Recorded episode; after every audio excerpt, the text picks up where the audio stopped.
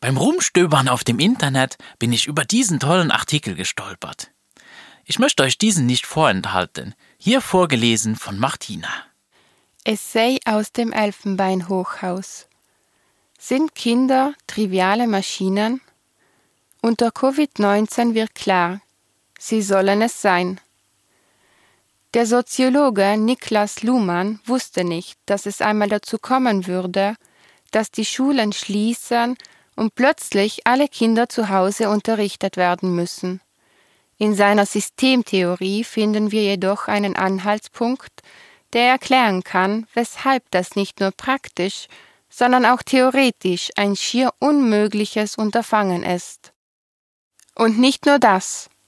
Auf die Schule bezogen liegt hierin eine Erklärung, weshalb Inklusion so schwierig ist. Und das, obwohl sie gar keine neuen Probleme schafft. Systemtheoretisch betrachtet gibt es viele unterschiedliche autonome Teilsysteme, zum Beispiel das Wirtschaftssystem, das Bildungssystem und auch das System Familie, die nach unterschiedlichen Logiken funktionieren. Homeschooling bedeutet nun, dass eine Veranstaltung des Bildungssystems, der Unterricht, in ein anderes System, die Familie, verlagert wird. Das ist problematisch, denn das Bildungssystem hat sich ganz bestimmte Bedingungen geschaffen, damit Schule und Unterricht funktionieren.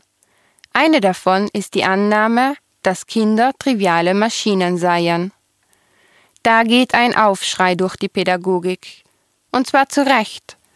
Jede gute pädagogische Fachkraft leugnet natürlich, dass sie annehmen, dass Kinder triviale Maschinen sind. Trotzdem, und das ist Luhmanns Punkt, werden Kinder als solche behandelt, nicht von der individuellen Lehrkraft, aber vom System insgesamt. Was genau sind triviale Maschinen? Triviale Maschinen sind solche Maschinen, die einen gegebenen Input zuverlässig und berechenbar in einen Output verwandeln. Wenn ich in meinen Taschenrechner 4 plus 7 eintippe, wird er mir zuverlässig 11 als Ergebnis anzeigen. Stelle ich einen Zweitklässler die Frage, was 4 plus 7 sei, wird er mir ebenfalls 11 antworten. Und was unterscheidet nun Kinder von trivialen Maschinen? Ich kann nicht sicher sein, dass der Zweiklässler wirklich 11 antworten wird. Vielleicht hat er gerade keine Lust zu rechnen, oder er hat gelernt, nicht einfach fremden Frauen auf der Straße Mathefragen zu beantworten.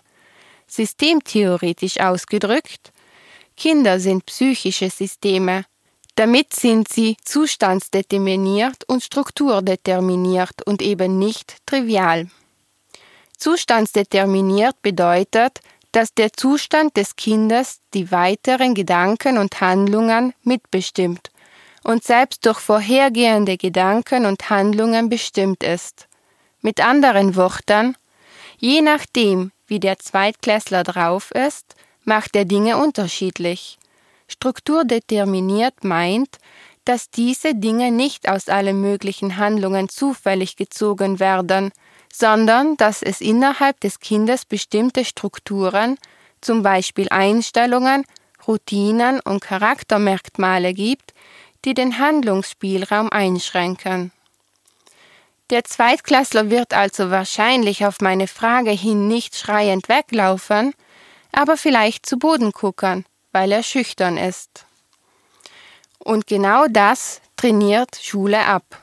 In der Schule geht es nun genau darum, diese Zustandsdeterminierung und Strukturdeterminierung zu ignorieren.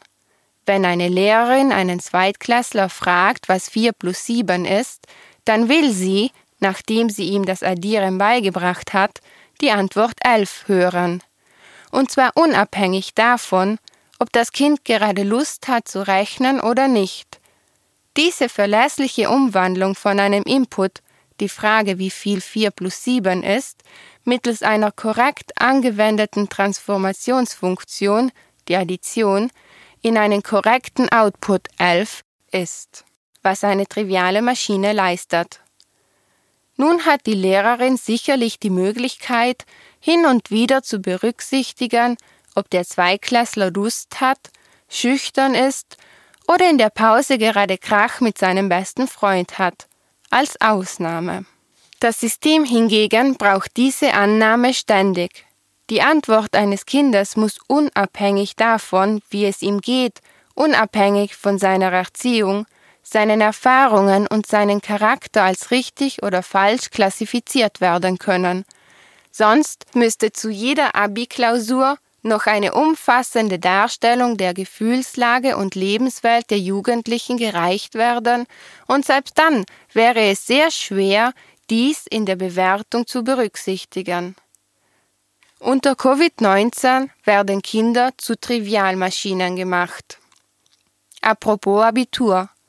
Dass die Abschlussprüfungen trotz Covid-19 durchgezogen werden, ist ein sehr anschauliches Beispiel dafür, wie sehr das System die Kinder als triviale Maschinen behandelt. Obwohl gerade Pandemie ist und alle irgendwie abgelenkt sind, weil man plötzlich noch ein kleines Virologiestudium hinlegt, sich um seine Familie und Freunde oder sich selbst sorgt und eh alles durcheinander ist, sollen Kinder und Jugendliche weiter durchziehen und zu den Prüfungen antanzen, als sei nichts. Als wären sie eben nicht zustands- und strukturdeterminiert, sondern triviale Maschinen.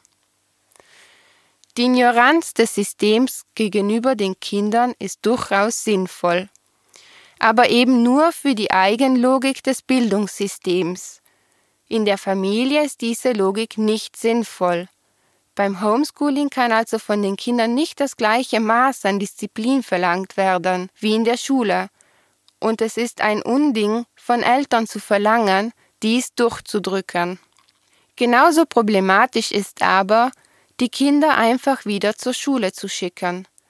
Das System Schule wird einfach ignorieren, dass gerade Pandemie ist. Vielleicht gibt es in der ein oder anderen Klasse Versuche der einzelnen Fachkräfte, das aufzufangen, was gerade in den Köpfen der Kinder los ist.